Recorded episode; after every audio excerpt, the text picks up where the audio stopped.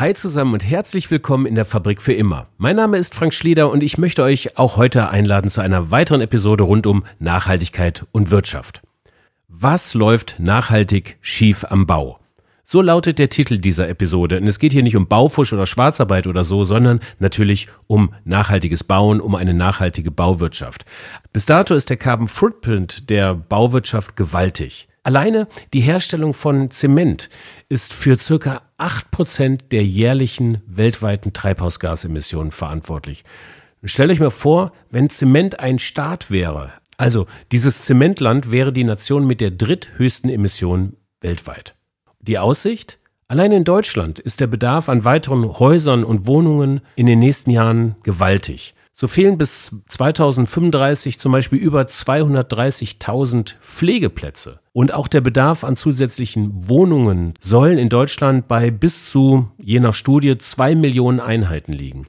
Steigende Bevölkerungszahlen in Deutschland, steigende Bevölkerungszahlen in der Welt, immer mehr ältere Menschen. Naja, und dann gibt's ja auch noch die Notwendigkeit, die Treibhausgasemissionen signifikant zu reduzieren, wollen wir doch das 1,5 Grad Ziel einhalten. Das klingt nach einem dicken gordischen Knoten. Und äh, guter Rat ist da teuer und gute Beispiele sind da teuer. Ein gutes Beispiel hat mein heutiger Gast nämlich heute mitgebracht. Das ist Manfred Josef Hampel.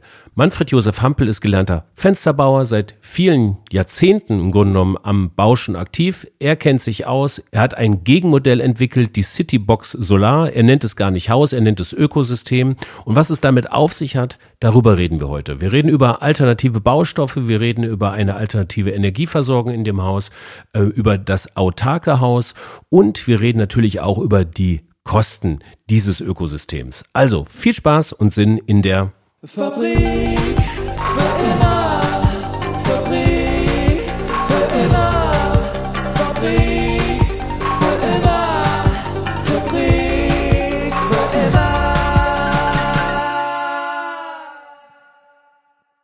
Herzlich willkommen, Manfred Josef Hampel. Ja, hallo.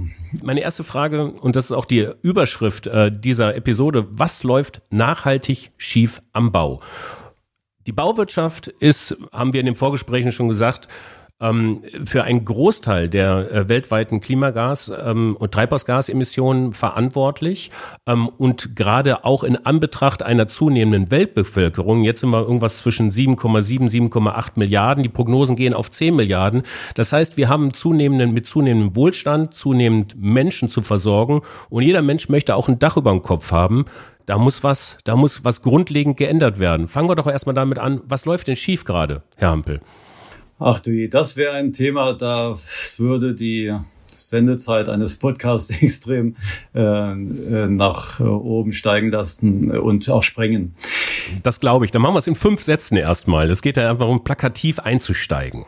Also vielleicht das Erste, was nachhaltig schiefläuft, ist schon mal die Verwendung der Materialien. Wir haben irgendwie äh, uns so daran gewöhnt, dass man ähm, mit, mit Sand und dem billigsten Klebzeug der Welt, nämlich mit Zement, äh, äh, entweder äh, gebrannte Ziegeln zusammenkleben oder daraus eine Masse machen, die sich Beton nennt äh, und mit Stahl äh, bewährt, dann irgendwelche äh, Baukubusse äh, damit angefertigt werden, ohne dabei äh, darüber nachzudenken, was man denn noch besser äh, als Material nehmen könnte, was nachhaltiger wäre, beispielsweise Holz was ja auch äh, sehr beliebt ist, teilweise.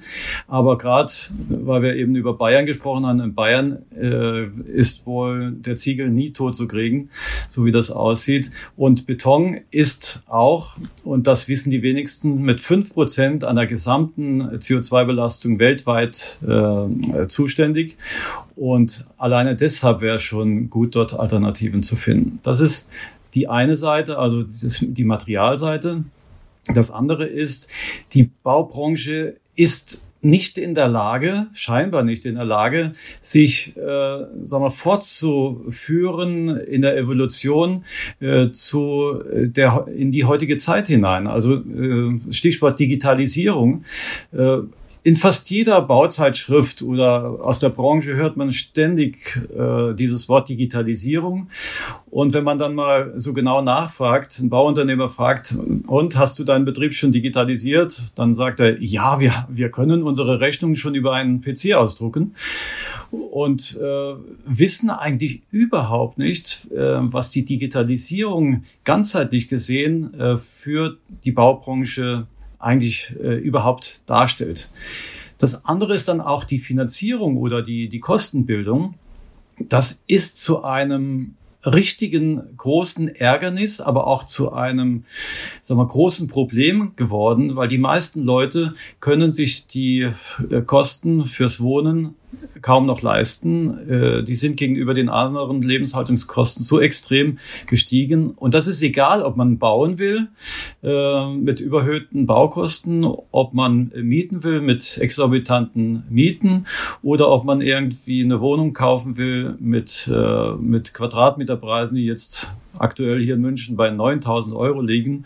Und da fragt man sich, für was? Für bisschen Beton mit Bewährung äh, in einen Kubus verwandelt und noch nicht mal groß ausgestattet, so viel Geld zu bezahlen. Das, da fehlt irgendwo der Gegenwert. Äh, und das alles zusammengenommen äh, ist für die Branche eigentlich ein Armutszeugnis. Äh, und obwohl da viele kluge Köpfe drin sind, ähm, macht es den Anschein, als wenn die ganze Branche in einem Art Dornröschenschlaf liegt. Und äh, ich versuche häufig so einen Weckruf zu starten. Und wenn ich dann von manchmal Professoren oder von, von gut ausgebildeten Leuten, die in der Branche sind, ähm, dann auch noch angegriffen werde, äh, dass ich das äh, vielleicht nicht äh, richtig beurteilen könnte, dann muss ich meinen Kopf gleich nochmal schütteln und sagen, Mann, Leute, habt ihr falsch verstanden. Das Bauen und Wohnen ist ein Teil des Lebens und es muss für alle einmal bezahlbar sein und es muss auch äh, mit der Zeit mitgehen können. Wir können nicht, äh, wir können nicht die Umwelt zerstören äh, und dann noch zu viel Geld aufwenden müssen, um schlecht zu wohnen. Also dabei geht hier alles viel besser. Wenn Sie jetzt ähm, derjenige sind, der das Dornröschen wach küsst in diesem Fall. Und dann können wir jetzt mal auf diese drei großen Probleme, Sie haben es gerade eben gesagt, das sind die Materialien, die Digitalisierung oder das Verständnis für eine digitale Bauwirtschaft und ähm, die, die Aufwandsfinanzierung, die Kostenfinanzierung. Wenn wir auf den ersten Punkt eingehen im Bereich der Materialien, Sie haben es gerade schon angerissen, das sind natürlich primär Zement, Beton, die unwahrscheinlich ressourcenintensiv sind in der Herstellung und es, ähm, ähm, und es fehlen am Markt flächendeckende Ersatzstoffe oder eine grünere Beton- oder Zementproduktion. Ähm, welche Erfahrungen haben Sie denn damit gemacht? Was gibt es für Alternativen, beziehungsweise wie lassen sich die bisherigen Materialien ressourceneffizienter einsetzen? Umsetzen. Mhm. Naja, vielleicht noch einen kleinen Schritt zurück. Äh, wenn man die Materialien, die wir heute hauptsächlich äh, dann auch, auch äh, gebrauchen, äh, mal genauer anschauen, dann äh, stellen wir ganz schnell fest, äh, dass, wie das eben schon erwähnte, Umweltbewusstsein ja gewachsen ist und man Stoffe teilweise nicht mehr einsetzen kann. Also fünf Prozent für die Betonherstellung heißt ja doppelt so viel wie für den gesamten Flugverkehr, zivil und, und auch äh, militärisch. Und wenn man sich das denkt, wir, wir diskutieren darüber, ob wir noch mal überhaupt in die Karibik in Urlaub fliegen können. Äh, und das ist so ein minimaler Anteil äh, gegenüber äh, Betonnutzung zum Beispiel. Und das andere ist auch das andere wichtigste Grundmaterial, Rohstoff ist ja Sand. Und auch Sand ist mittlerweile knapp geworden. Wir dürfen da nicht an Wüstensand denken. Das sind, äh, einfach gesagt, unter dem äh, Mikroskop geschaut, sind das runde Körner. Die eignen sich überhaupt nicht für Betonherstellung. Da müssen die Körner eckig sein und gebrochen sein. Und genau diese Art von Sand ist schon extrem knapp geworden. Also das heißt, es geht gar nicht darum, ob wir uns entscheiden für das eine oder andere, äh, sondern es geht darum, auch festzustellen, dass das eine überhaupt gar keine Zukunft mehr hat. Ähm, aus moralischen Gründen, die wir schon gesagt haben, aber auch äh, aufgrund der Materialenge, die jetzt kommen wird. Und Sand wird extrem teuer werden und es ist die, diese ganzen Preisvorteile werden wegfallen und am Ende ist auch überhaupt nicht genügend da. So, jetzt kommen wir natürlich dazu, was kann man denn anders machen? Also ich habe eben schon mal kurz Holz erwähnt. Holz ist ein nachwachsender Rohstoff. Äh, wie das bekannt ist, man, man äh, lässt einen Baum einfach wachsen, er versorgt sich von selbst und am Ende steht äh, ein stattliches, äh, stattlicher Wald da aus dem man natürlich äh, sehr schön die Rohstoffe fürs Bauen auch nehmen kann. In einigen Ländern ist das Bauen mit Holz ja auch, auch ganz normal und üblich. In Deutschland äh, ist der Anteil nicht so hoch, wie er sein könnte. Ähm, aber mal einfach gesagt, äh, hat Holz heute ganz viele, viele Vorteile und deshalb darf man das nicht vernachlässigen. Einerseits äh, ist ja Holz auch ein CO2-Speicher. Praktisch, wenn, wenn ein Baum heranwächst, lagert sich CO2 darin ab. Und äh, die Citybox beispielsweise, wo wir später noch drauf kommen werden, äh, darin sind 30 äh, Kubikmeter beziehungsweise 30 Tonnen Holz verbaut, was auch gleichzeitig äh, dann die, die gleiche Menge an CO2 äh, einschließt und der Umwelt entzieht und deshalb äh, auch in unserer Umweltbilanz eigentlich als positiv ähm, gerechnet werden kann. Wenn ich dann das ganze Haus noch weiter sehe mit allen Materialien, und das sind natürlich auch elektronische Bauteile, aber auch Fenster, Glas, Metall und so weiter auch verbaut, dann haben die ja auch alle CO2-Bilanzen. Aber bei dieser Citybox äh, ist es schön, dass wir mit Minus äh, also Minus CO2-Dämmmaterialien, das äh, ist aus Biokohlenstoffen, ein, ein, ein neuer Stoff, äh, den vor allen Dingen ein Partner von uns entwickelt hat und wir jetzt gemeinsam äh, Wanddämmungen damit ähm, herstellen, dann hat man praktisch mit dem gesamten Bau des Gebäudes am Ende eine positive CO2-Bilanz, was mit einem anderen Bau überhaupt äh, nicht möglich wäre, weil ja jeder Transport eines Möbelstücks äh, und, und, und jeder äh, Hochofen, der ein Metall erzeugt, was im Haus dann letztendlich äh, verwandt, äh, verwendet wird, muss ja in diese Bilanz mit eingerechnet werden. Und wenn ich jetzt auch noch wie bei der Citybox diesen glücklichen Zustand habe, dass sobald man drin wohnt, eigentlich überhaupt kein CO2 anfällt, weder verheizten noch für irgendwas anderes, dann sieht man, dass äh, wir dort genau auf dem richtigen Weg sind. Mhm. Dazu kommen wir später noch. Sie haben es ja gerade schon erwähnt. Wir waren bei Holz als alternative Baustoffe. Was gibt's denn dann noch? Ja, es gibt die ganzen Holzverbundstoffe äh, auch natürlich. Also das, was man praktisch im Fertighausbau äh, hauptsächlich äh, verwendet. Und man kann natürlich auch mit Mineralien arbeiten. Äh, ich habe gerade erwähnt, es gibt ganz neue Ideen auch, wie diese Biokohlenstoffe, die äh, hervorragend geeignet sind, äh, in verschiedenen Arten am Bau zu verwenden. Wir können das sowohl für Gehäuse von, von Aggregaten, ähm, wir haben, arbeiten gerade an einer neuen Heizung und die brauchen natürlich auch ein neues Gehäuse. Und dieses Gehäuse wird nicht in Blech sein und, und äh, auch nicht, äh, natürlich auch nicht in Holz. Es wird ein, ein äh, Druckguss sein von einem Biokohlenstoff. Äh, das ist, es sieht so ähnlich aus wie Kunststoff, ist aber kein Kunststoff, weil es rein aus äh, Biomaterialien äh, geschaffen wird. Zum Beispiel sind da Holzabfälle drin, Pflanzkohle, also verbrannte Pflanzen äh, in dem Sinn. Oder äh, Nussschalen, alles, was so an Industrieabfällen in, auch in der, in der äh, Industrie anfällt, auch in der Nahrungsmittelindustrie. Das äh, würde ja sonst einfach nur verrotten, auf Müll halten und dabei beim Verrotten dieses CO2, was in ihm steckt, freisetzen. Also es würde uns belasten und wir können das in äh, neue Produkte verarbeiten. Und äh, vor allen Dingen mengenmäßig ähm, haben wir ja am Bau sehr viel ähm, sehr viele Mengen an, an Dämmmaterialien. Also wenn so ein Einfamilienhaus gebaut wird, da wundert man sich, da kommen also zwei LKWs mit Hänger an und laden erstmal bergeweise, äh, was weiß ich, Styropor, äh, irgendwelche ähm, anderen Dämmmaterialien, äh, festere, weichere äh, raus und dann am Ende kommt noch Schaum dazu, wo die Fenster eingeschäumt werden mit Polyurethan und, und chemischen Zusatzstoffen. Und das ist eigentlich ein Wahnsinn.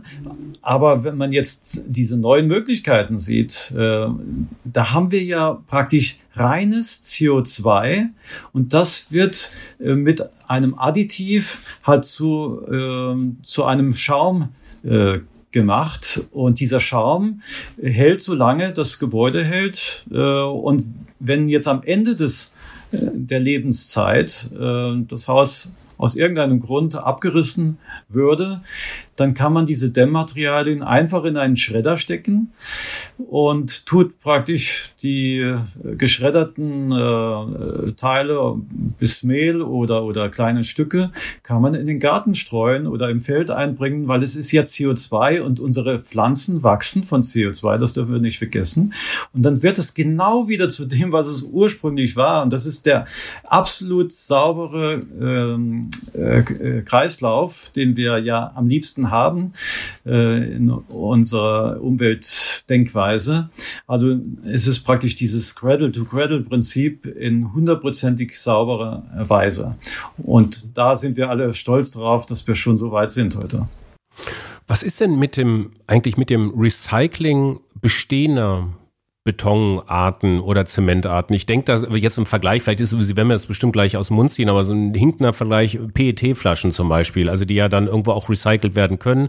Ähm, im, im, im, Im Glasflaschenbereich haben wir es ja mitunter auch schon, dass Glas eingeschmolzen wird und dann wieder ähm, quasi dann wieder zu neuen Flaschen geformt werden. Ist das im Gebäudebereich eigentlich auch möglich? Eigentlich nicht möglich schon. Äh, mhm. Natürlich wird auch Beton auch geschreddert und, und wird dann, äh, was weiß ich, als Schüttmaterial oder in Beimischungen äh, wiederverwandt. Aber das ist leider äh, aufgrund der Vielzahl der verschiedenen Baumaterialien bei dem Abriss eines Gebäudes äh, gar nicht leicht zu trennen. Und so ist äh, der Bauschutt mengenmäßig äh, der größte Abfallberg der Welt überhaupt.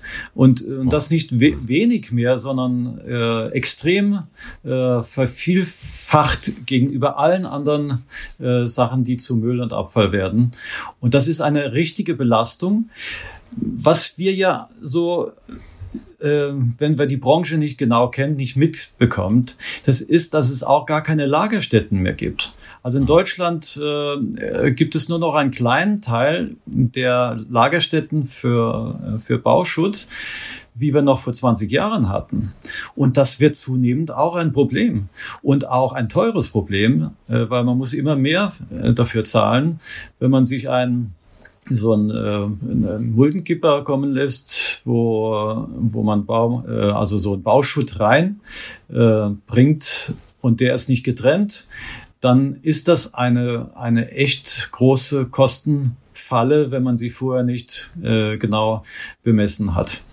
Was ist denn das Problem, das zu trennen? Also sind das, liegt das an den Verbundstoffen? Also in dem Fall, dass ich dann irgendwie, ich habe eine Wand, die ist dann aus Beton gefertigt, so, und dann, und dann klebe ich da irgendwas drauf, eine Dämmung oder sowas. Und dann ähm, sorgt, oder auf der anderen Seite ein Eimer Farbe oder so. Und dann sorgt das dafür, dass quasi das gesamte Teil, was dann neu entsteht, also die, Samt, äh, die Wand inklusive Dämmung und Farbe, eigentlich Sondermüll ist und sich so nicht mehr trennen lässt. Ist das das Problem?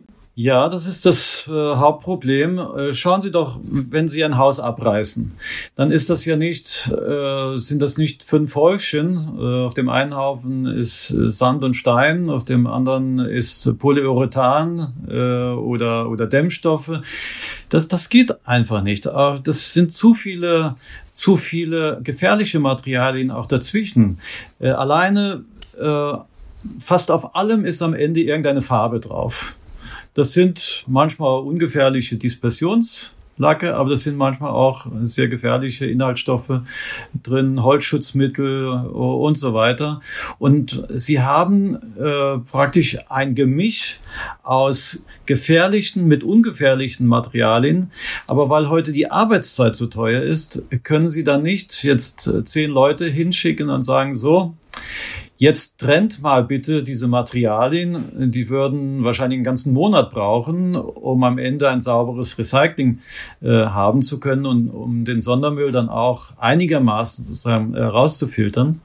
Und weil das so ist, äh, wird das alles auf einen Haufen geworfen und die Bauschuttgebühren sind meines Erachtens noch viel zu gering. Sie sind schon hoch, aber noch viel zu gering, dass man da eine, eine Änderung der Denkweise bekommen würde.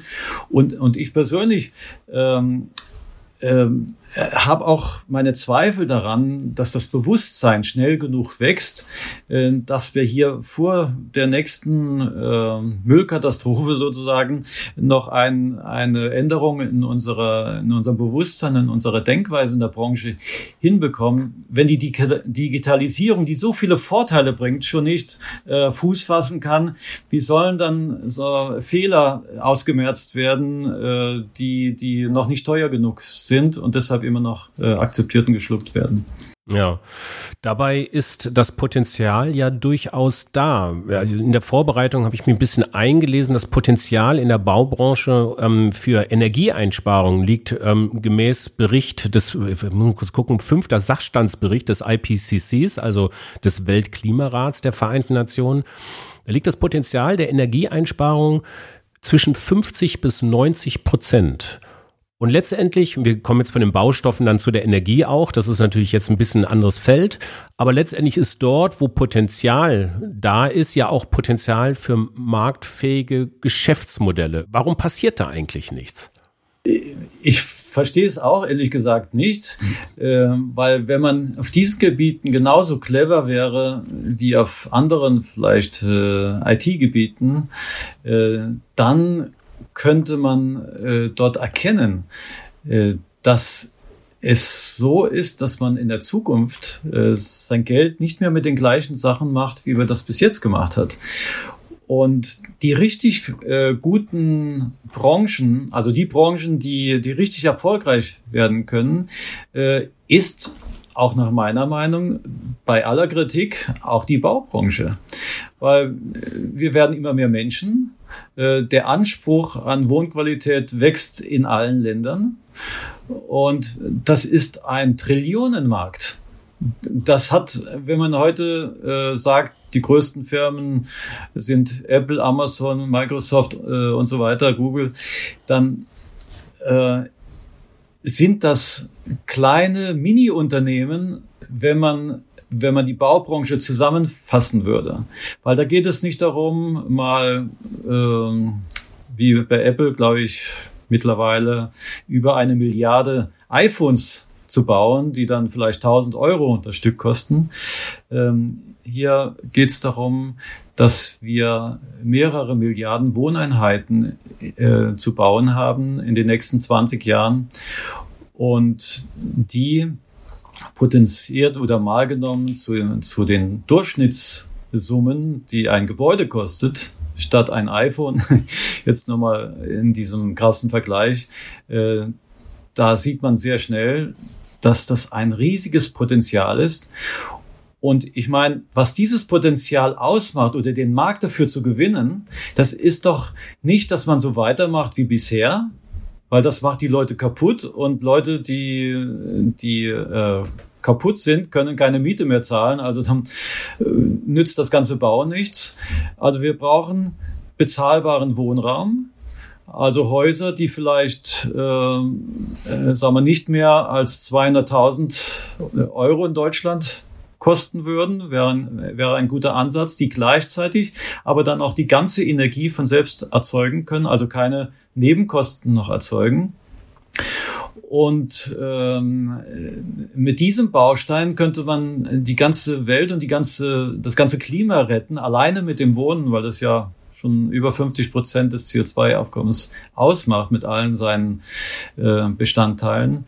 Und, und da sehe ich die große Chance, wenn Firmen sich heute darauf konzentrieren, diesen Bedarf in den Fokus zu nehmen, dann sind sie Teil dieses riesigen Marktes, der da noch kommen wird. Und ich kann nur allen anderen sagen, die nicht bereit sind, äh, diese Veränderung zu machen, die werden genauso untergehen wie die großen deutschen Automobilfirmen, wenn sie nicht in der Lage sind, sich auf die Elektromobilität einzustellen. Spätestens dann, wenn man aus der Politik heraus ähm, von einer, naja, Grenzkostenbetrachtung zu einer Vollkostenbetrachtung kommt. Also quasi alle zur Herstellung eines Produktes verursachten Aufwände in den Produktpreis mit einbezieht. Das ist bis jetzt ja noch nicht der Fall. Ähm, und ähm, im Bereich der Baubranche würde das bedeuten, dass im Grunde genommen die bisherigen Verbundstoffe wie Zement, Beton, Kleber einfach deutlich teurer werden und das Bauen deutlich teurer im Allgemeinen wird und die Kosten so steigen, dass man es eigentlich kaum mehr finanziert bekommt und natürlich alternative, günstigere Verfahren äh, an die Tagesordnung treten müssen, richtig? Meiner Meinung nach müssen wir in der Baubranche auf ein ganz anderes Level, äh, auch der Produktion.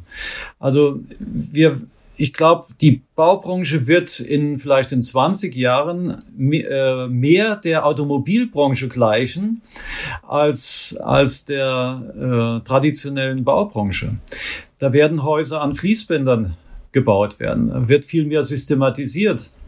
Da werden auch die, die Montageverfahren vereinfacht und auch die Fehlerhäufigkeit extrem äh, heruntergefahren durch Vorfertigung. Weil das ist doch klar, wenn ich ein, sagen wir, ein Haus am Fließband produziere und habe dann am Ende drei, vier Teile, die nur noch auf der Baustelle zusammengesetzt werden, dann ist die Fehlerhäufigkeit nicht so hoch, als wenn ich irgendwo in einem äh, schlammigen äh, Baugrundstück mit dem Bagger beginne und dann laufen da, sagen wir mal, äh, 100 oder 150 Bauarbeiter äh, und Handwerker durch, äh, zwei Jahre lang vielleicht bei, bei Schnee und Kälte im Sommer äh, wie im Winter und, und so weiter. Und jedes Gewerk tut praktisch seine Arbeit machen und jedes weitere Gewerk schließt sich dem an.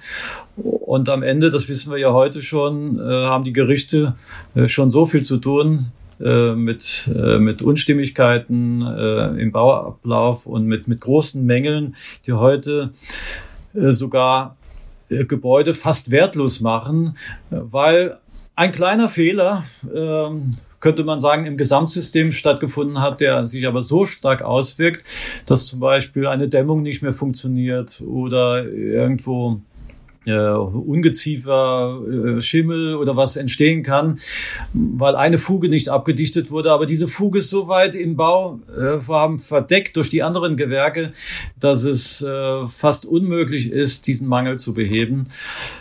Und da werden wir uns noch ganz schön umschauen müssen und wir werden gezwungen sein. Es wird nicht eine Sache des äh, Wollens sein, dass wir uns ändern, sondern eine Sache des Müssens. Ähm, ich sitze ja jetzt hier vor Manfred Josef Hampels und ähm, so bin ich ja auch auf Sie gestoßen. Sie haben ja Lösungen, zumindest arbeiten Sie an Lösungen wie ähm, modulares, ähm, klimaneutrales, ähm, eigenautarkes Wohnen, Bauen möglich ist. Und da würde ich jetzt gerne in der zweiten äh, Hälfte dieses Podcasts drauf kommen, auf die Citybox Solar. Es steht in Memmingen ein Prototyp bereits, den, der auf ihrer Website zu sehen ist. Das ist alles in den Shownotes verlinkt. Mm, insofern haben wir jetzt die Aufgabe, diesen Prototypen in einem Podcast einfach mal so ein bisschen zu beschreiben.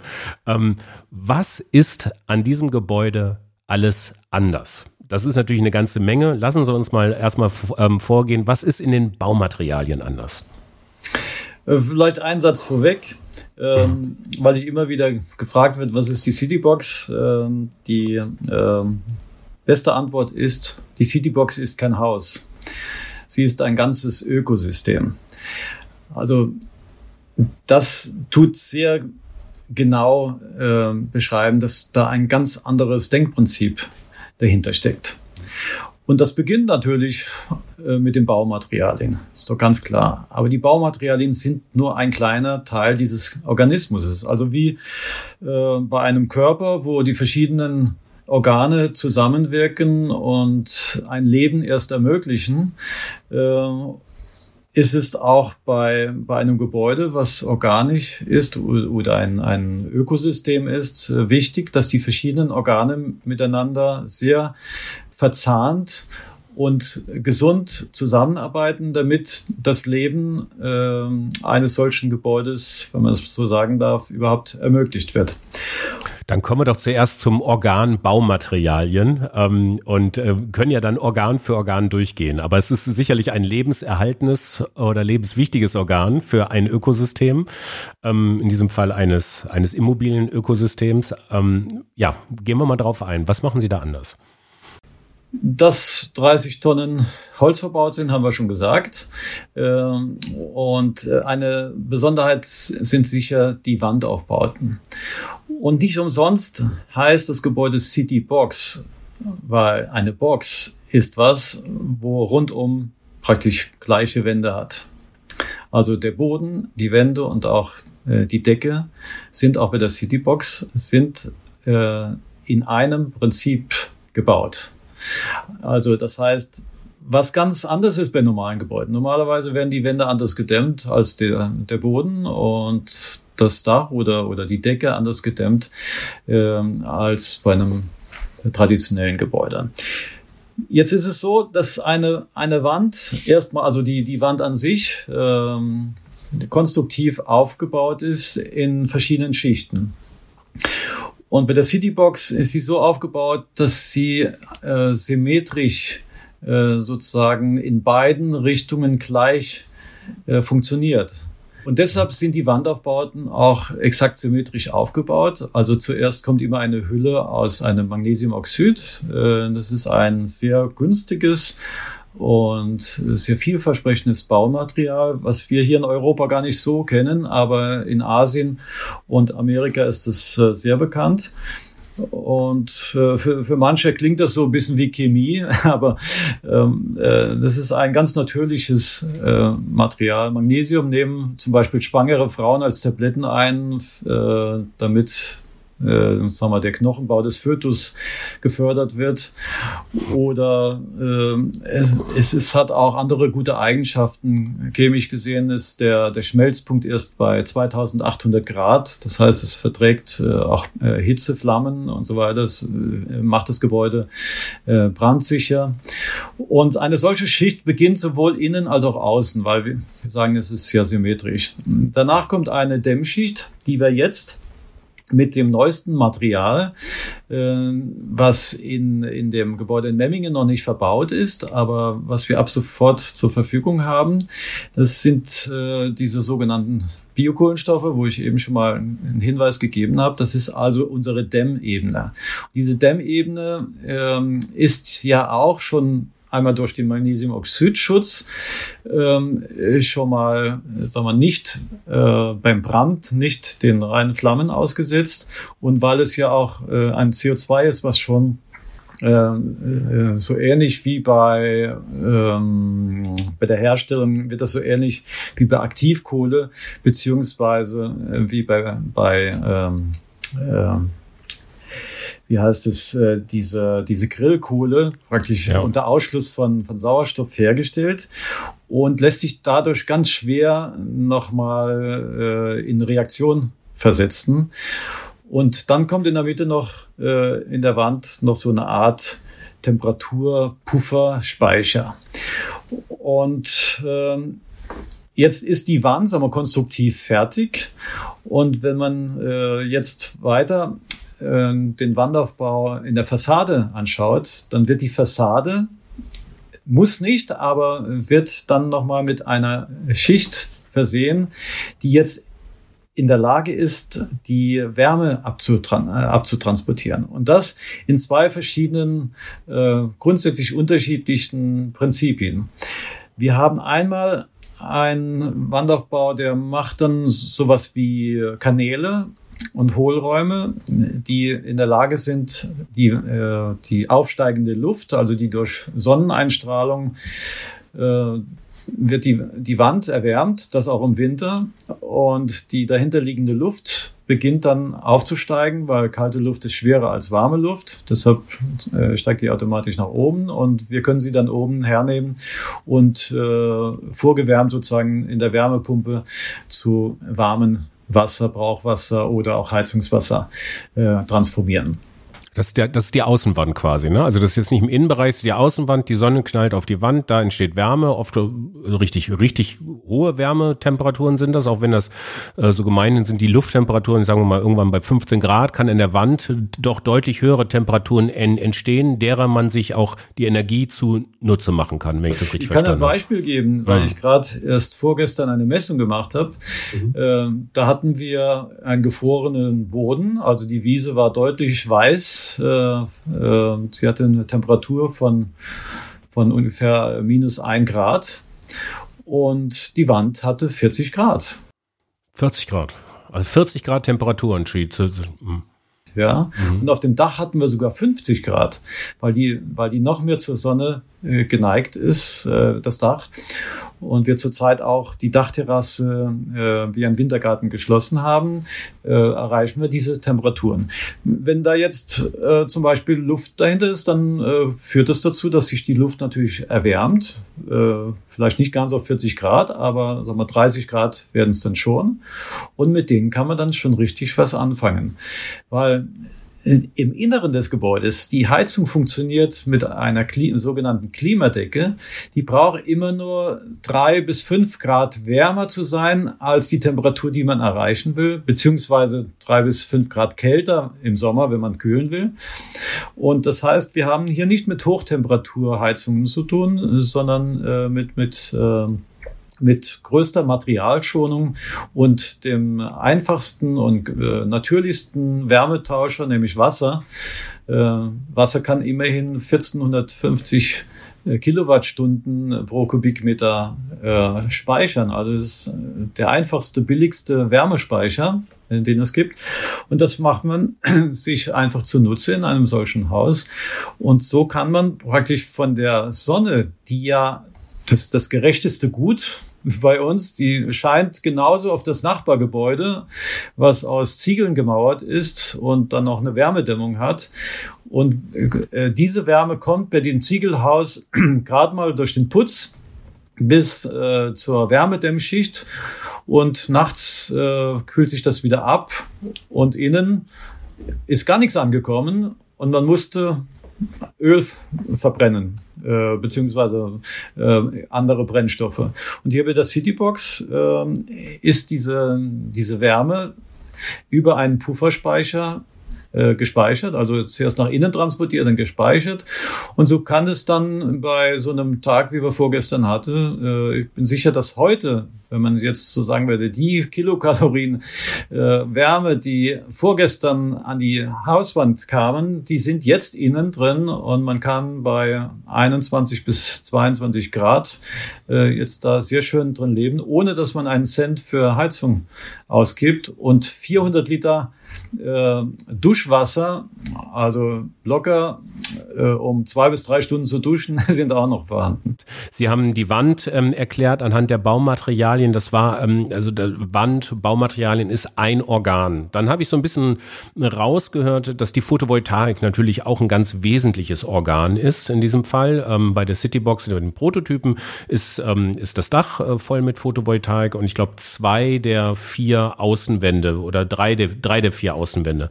Ähm, ein weiteres Organ, wenn ich das rausgehört habe, ist quasi die, ähm, der Bereich der, der Wärmepumpen beziehungsweise der ähm, Wasserhaushalt um das Haus herum. Ist das richtig?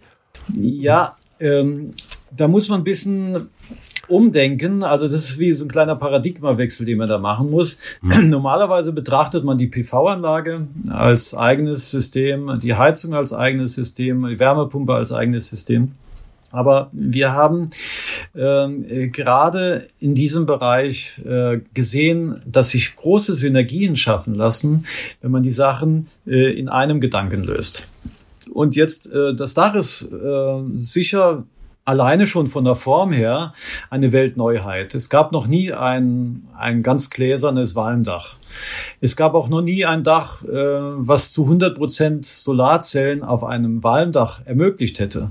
Normalerweise, wenn man ein Walmdach hat, dann äh, macht man da so eine Reihe Solarzellen drauf, darüber vielleicht noch zwei Kollektoren und dann hat man vielleicht 30, maximal 30 Prozent des gesamten Daches äh, energetisch genutzt. Aber bei der Citybox sind das 100 Prozent, eigentlich 200 Prozent. Ähm, das erkläre ich gerade, weil 100 Prozent der Fläche sind ja sichtbar PV-Zellen. Und unter den, was jetzt nicht direkt sichtbar ist, sind ja nochmal 100 Prozent Wärmetauscher. Deshalb ist das ein, eigentlich ein 200 Prozent Dach. Und ähm, jetzt gibt es schöne Abhängigkeiten, die man synergetisch nutzen kann. Also einmal ist eine äh, Weisheit, die jeder aus der Branche kennt, dass eine Solarzelle, je heißer sie wird, desto mehr an Wirkungsgrad verliert. Und so kann es sein, äh, dass im Sommer, wenn, wenn die Sonne so richtig runterknallt, dass wir zwar theoretisch einen hohen Ertrag am, am Peakwert haben könnten, aber durch die Hitze äh, 50 Prozent des Wirkungsgrades verschwunden sind. Jetzt haben wir uns gesagt, wir wollen das nicht. Wenn die Sonne schon scheint, wollen wir auch 100 Prozent am liebsten haben. Also was können wir tun, wenn es zu heiß wird? Ganz einfach, wir kühlen die, die Solarzellen. Und als wir das überlegt haben, haben wir gesagt, was machen wir denn jetzt mit dem heißen Kühlwasser? Das muss ja irgendwo hin. Und dann haben wir gesagt, ja, logisch, wir brauchen es doch für Dusche, wir brauchen es für Spülmaschine, Waschmaschine, Küche, Handwaschbecken. Überall brauchen wir das warme Brauchwasser. Und im Winter müssen wir auch heizen. Und äh, so ist dann leicht die Idee entstanden, dass wir praktisch dieses, dieses äh, heiße Kühlwasser äh, verbrauchen im Haus. Und jetzt im Sommer beispielsweise über Nacht äh, haben wir zu viel warmes Wasser am Ende des Tages, pumpen wir dieses heiße Wasser durch das Dach, das ist ja vollkommen freistehend, und zwischen 22 Uhr abends und, und 6 Uhr morgens äh, sind viele Stunden, wo dieses warme bis heiße Wasser durch das Dach fließen kann und dort extrem abgekühlt wird, weil auch wenn wir am Tag 30 Grad haben, haben wir nachts vielleicht 10 oder, oder vielleicht, wenn es hochkommt, mal, mal 13 oder 14 Grad. Und ähm, das befähigt das Haus dazu, am nächsten Tag genügend kaltes Wasser zu haben, um die Innenräume zu kühlen wieder. Also es ist ein System, was sich gegenseitig unterstützt und eine angenehme Begleiterscheinung ist, wenn man mal eine Party macht im Sommer und man sitzt immer noch mit T-Shirt und kurzer Hose und seinen Freunden beim Kasten Bier auf der, oben auf der freien Dachterrasse, wird es doch ab 10 Uhr doch kühl. Ähm, dann hat man eine geheizte äh, Dachterrasse, also mit der, mit der kalten, nee, nicht mit der kalten, sondern mit der, mit der dunklen Sonne. Das ist ja wie Sonnenstrahlen, aber man, es ist ja nicht hell, sondern äh, es ist äh, nur die Wärmestrahlung, die ultraviolette Strahlung. Und dann ist die ganze 50 äh, Quadratmeter Dachterrasse äh, die ganze Nacht lang geheizt. Das, das gleich, die gleiche okay. Hardware nimmt man natürlich für das Abschmelzen des Daches, äh, für, auch für den umgekehrten Wärmetausch. Das ist multifunktional sozusagen und führt unterm Strich gesehen zu sehr viel höheren Energiegewinnen, äh, äh, weil wir ja doppelt so, bis zu doppelt so viel Strom haben und gleichzeitig noch die Wärme dazu. Und ja. hätte man das nicht, hätte man, also würde das ganz verloren gehen. Dann kommen wir jetzt wahrscheinlich auch mal zur Gretchenfrage, die, ähm, die mich, aber auch alle Hörerinnen und Hörer bestimmt jetzt umtreibt. Wie groß ist der aktuelle Prototyp, den man sehen kann und was kostet der? Also die Größe des Prototyps ist äh, äh gemessen an der durchschnittlichen Wohnungsgröße in Deutschland, die 64 Quadratmeter beträgt. Wir haben 66 Quadratmeter Wohnfläche und sind damit mit dieser Ausstattung auch komplett autark. Also wir brauchen äh, von außen keine Energie. Auch jetzt in, äh, in den Tagen, wo es auch nicht jeden Tag sonnig war, äh, hatten wir immer gewärmte Innenräume. Jetzt ist es bisschen knapp, sagen wir mal, ähm, für das Auto auch noch aufzuladen. Das muss ich zugeben. Ähm, Im November hatten wir noch genügend Sonne, aber jetzt im Dezember ähm, waren schon Tage dabei, wenn ich dann mit dem äh, voll elektrischen Auto kam, dann habe ich auch schon mal darauf verzichtet, die Batterie noch weiter zu belasten, äh, weil es sonst eng geworden wäre. Aber immerhin, äh, man könnte ja auch sagen, man will 80 Prozent autark sein und tut äh, in diesen äh, extremen Tagen dann 20 Prozent aus dem Netz nehmen. Das geht natürlich auch. Ähm, aber ähm, äh, die Frage war ja nach, der, nach dem Preis. Ja. Ähm, wenn ich jetzt die reine Baukonstruktion sehe und wenn ich vergleichen will, kann ich ja nicht äh, Birnen mit Äpfeln vergleichen, sondern da müsste ich sagen, wenn ich ein herkömmliches, äh, handelsübliches Fertighaus oder, oder ein, ein konventionell gebautes Haus nehme, dann äh, und vom Preis spreche, dann meine ich ja immer das konstruktive Gebäude. Also Wände, Fenster, Türen, äh, man sagt so schön schlüsselfertig manchmal, obwohl schlüsselfertig nicht so genau definiert ist, was das bedeutet. Aber gehen wir mal so von diesem Begriff aus. Schlüsselfertig würde eine Citybox in dieser äh, Größe, und das sage ich jetzt mal in Quadratmeter, weil dann kann man es am besten äh, einschätzen, noch nicht mal 1100 Euro kosten. Und das sind bei, bei, Kosten in, in, München, kosten derzeit Eigentumswohnungen 9000 pro Quadratmeter Wohnfläche. Äh, die sind auch nicht ausgestattet, sind keine Möbel drin oder so. Äh, und da sieht man schon, dass das schon ein extremer Unterschied ist, der natürlich an der Massenproduktion liegt. Jetzt darf man aber auch nicht vergessen, dass ja so ein Gebäude wie die Citybox ja weitaus mehr ist. Also nicht ein Haus, sagte ich ja am Anfang schon, sondern ein Ökosystem. Und um äh, zum Ökosystem zu werden, braucht es ja die komplette Klimatechnik, alle Aggregate, auch die, äh, die jetzt äh, äh, für den Strom da sind, also einmal auch, auch für, die, für die automatische Steuerung, die Smart Home Technik, ähm, aber auch die Möbel, die Ausstattung. Äh, bei den ersten 100 äh, äh, kommt ja auch noch ein Auto dazu, das im Preis mit enthalten ist. Und so kann man dann, sagen wir, grob über den Daumen sagen, dass sich äh, jedes dieser Ausstattungsteile, könnte man sagen, es besteht aus drei Teilen. Ein Teil ist diese konstruktive Art, das komplette Haus zu bauen.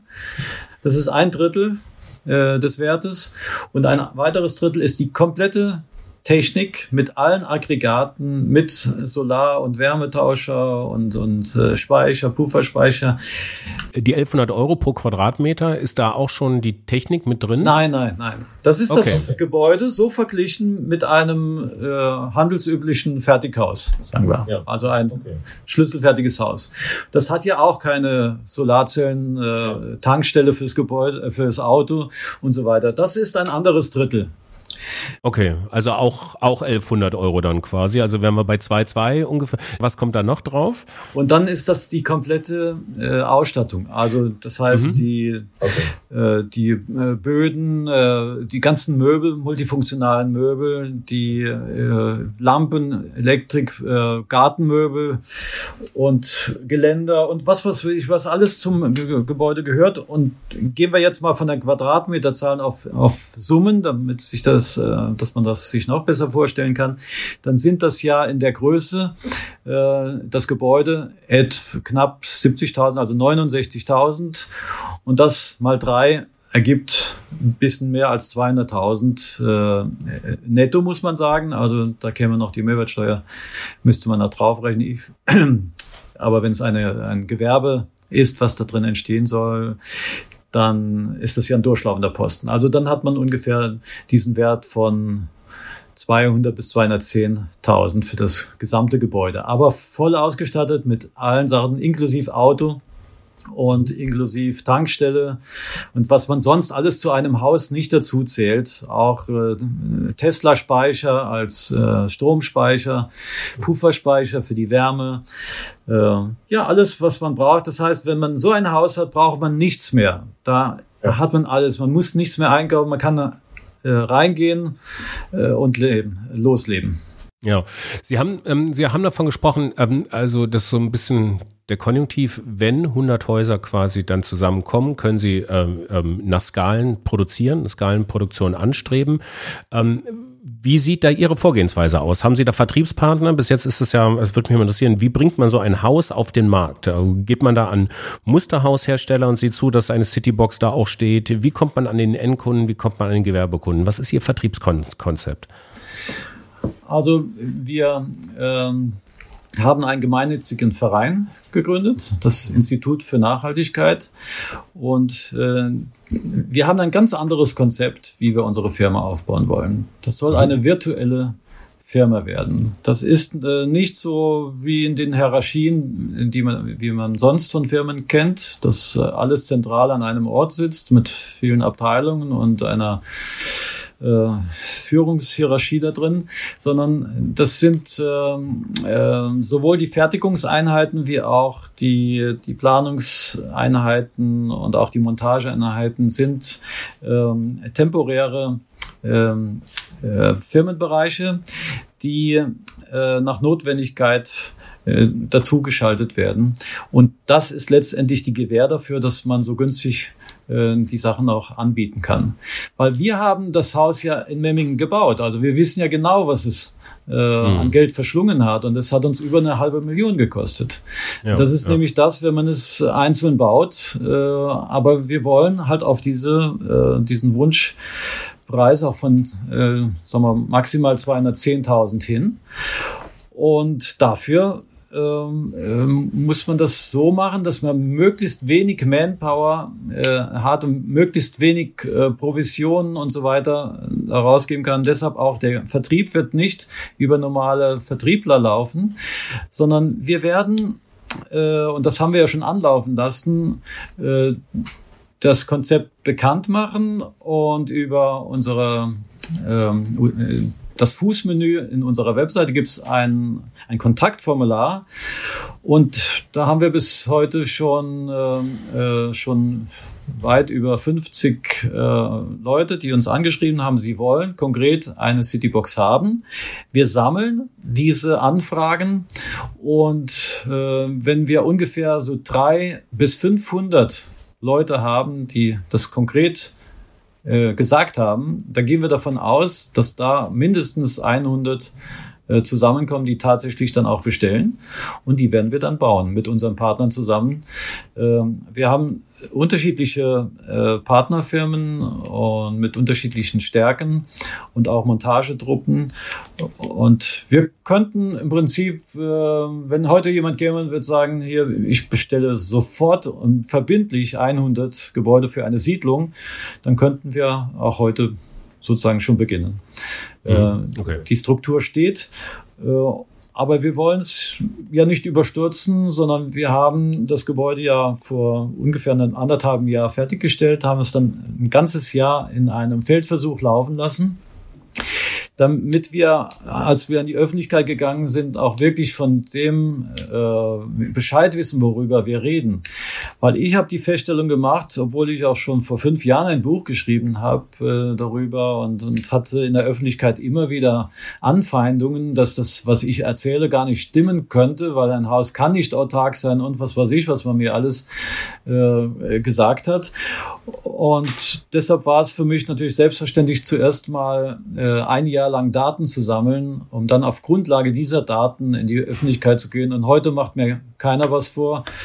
Ähm, und das sieht man letztendlich auch an dem, äh, an der Nachfrage in so sozialen Medien wie LinkedIn, wo wir erst Mitte November letzten Jahres einen Account eröffnet haben. Also der ist jetzt gerade mal gut einen Monat alt und äh, mit äh, wie viel haben wir jetzt? Ähm, weiß gar nicht, aktuell, aber äh, über ja. 12.000 Follower oder äh, und dann jeden Monat an die 300.000 bis 400.000 Leser mit den verschiedenen Beiträgen. Ich habe äh, letzte also vor sechs Tagen einen Post reingebracht, habe ich heute Morgen nachgeschaut, der hat schon äh, 113.000 Ansichten. Also ein einzelner Post, ein Thema, ja. ein Text. Ähm, da sieht man, dass diese Themen ankommen. Es sind nicht immer Befürworter dabei. Ich habe da auch Leute, die nach wie vor glauben, dass das alles nicht sein kann. Aber jeden Kritiker lade ich ein, nach Memmingen zu kommen. Man kann das dort alles sehr schnell erkennen, dass alles der Wahrheit entspricht. Äh, und jeder, der einmal in Memmingen war, spricht am Ende auch die Befürworter anders und fühlt anders darüber als vorher. Mhm. Herr Hampel, vielen Dank für Ihre Zeit. Vielen Dank für die Zeit, die Sie sich genommen haben. Und ich wünsche Ihnen einen äh, guten Einstand ins Jahr 2021. Auch dieses Jahr gilt noch, irgendwo bleiben Sie gesund, machen Sie es gut und ähm, wir werden das im Auge haben. Vielen Dank. Ja, vielen Dank auch. Ich bin sicher, dass 2021 das große Citybox-Jahr werden wird. Das war die Fabrik für immer mit Manfred Josef Hampel und unserer ersten Episode rund um nachhaltiges Bauen. Wenn euch diese Episode gefallen hat, dann teilt sie gerne, leitet sie weiter an Freunde und Bekannte, gebt uns eine gute Bewertung bei Apple Podcasts, gerne natürlich fünf Sterne. Für weitere Themenvorschläge, Gastvorschläge, ähm, Anmerkungen, Rückfragen, schreibt uns gerne eine Mail an info@fabrikfürimmer.com oder wahlweise mir eine Direktnachricht bei LinkedIn. Frank Schlieder ist mein Name. In der nächsten Episode geht es um Verantwortungseigentum. Zu Gast sind diesmal, und da habe ich mich sehr drauf gefreut und wir haben lange auf den Termin gewartet, ähm, Tim Schumacher und Armin Steuernagel von der Purple Stiftung. Armin kümmert sich darum, ähm, Firmen in ein Verantwortungseigentum zu bringen quasi die Gesellschafter enteignen sich selber und geben ihre Anteile der Firma zugunsten einer nachhaltigeren Unternehmensführung. Und Tim Schumacher als einer der Inhaber von Ecosia zusammen mit Christian Kroll ist eben diesen Prozess durchlaufen vor zwei Jahren. Und darüber reden wir in einem sehr, sehr spannenden, sehr kurzweiligen Gespräch. Das in der nächsten Episode der Fabrik für immer. Bis dahin. Viel Spaß und Sinn in euren Tagen und viel Spaß und Sinn weiterhin in der Fabrik.